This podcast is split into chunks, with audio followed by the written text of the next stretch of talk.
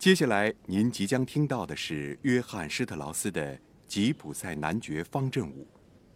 指挥家莫斯特通过选择这部作品，以表达他对作曲家的钟爱。《吉普赛男爵》是一部非常优秀的轻歌剧，它的作者约翰施特劳斯对《吉普赛男爵》整整雕琢了两年。这部作品与《蝙蝠》和《威尼斯之夜》。并称为约翰施特劳斯生平三大最受欢迎的舞台作品。